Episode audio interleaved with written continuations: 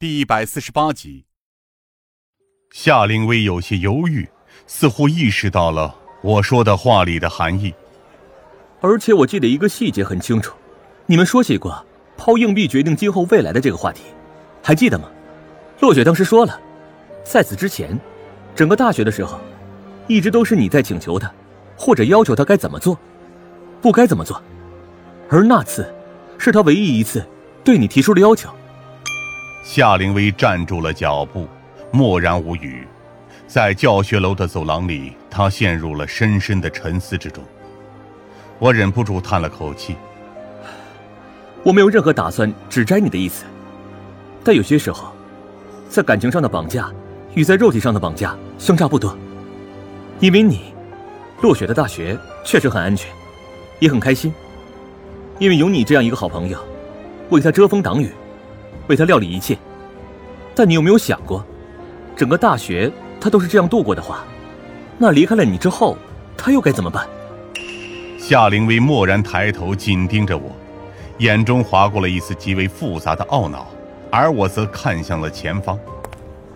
可能这就是他当时一定要让你留下的原因吧。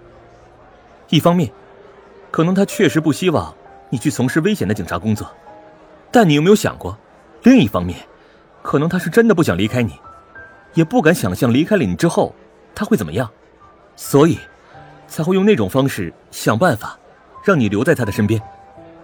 夏灵薇沉默了很久，才有些难以置信的看向了我。你是说，我为落雪做的那一切实际上是害了他吗？我下意识的摇了摇头。不，你在整个大学期间都保护了他，仍旧是不争的事实。事实上，如果没有你的话，他现在的命运，也许会更加的琢磨不透。但是事情总有两面性，我们人人也都没有办法做到尽善尽美，只能是尽自己所能做到更好而已。在这点上，你实际上已经做得很不错了。但他现在的处境，也许确实和我有脱不开的关系。夏灵薇深吸了一口气，啊，我明白了。谢谢你提醒我这点。别这么说，我还想说自己是在多管闲事来着。毕竟这些事情，显然轮不到我来说。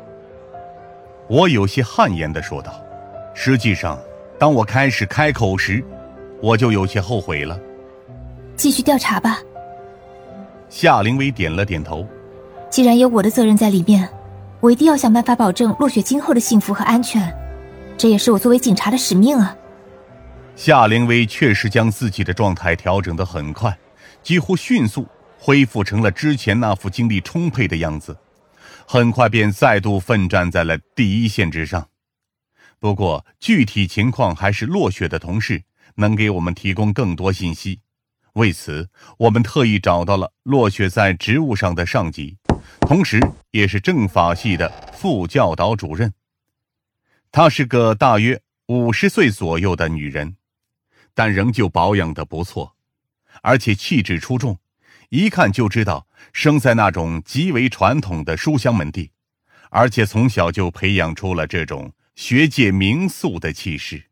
我有些恍惚，竟然回想起了曾经的老师陈静教授。骆老师在我们政法系的导师里算是极为出色的，副主任由衷的说道。不过，他有些时候也会引起一些其他的话题。虽然我知道那不是他的本意，但是次数多了，也难免会给系里造成一些困扰。不等我说话，夏灵薇便直接反驳道：“那在我看来，政法系应该加强学生们的素质培育工作，而不是将其归咎于对此无可奈何，并且也同样算是受害者的老师身上。”副主任挑起眼睛看了一眼夏灵薇。你倒是和以前一样言辞犀利，凌薇。夏凌薇不甘示弱。您也还是和以前一样古板，胡老师。我有些错愕。你们二位认识？副主任优雅的收起了自己办公桌面前的那些文件。以前他们俩那都是我们班上上课的，当时我还担任他们的辅导员。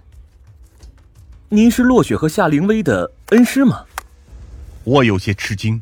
毕竟夏灵薇明摆着对他没什么好脸色，当然，现在也不是问这些的时候，我只能清理了一下思绪，接着提问。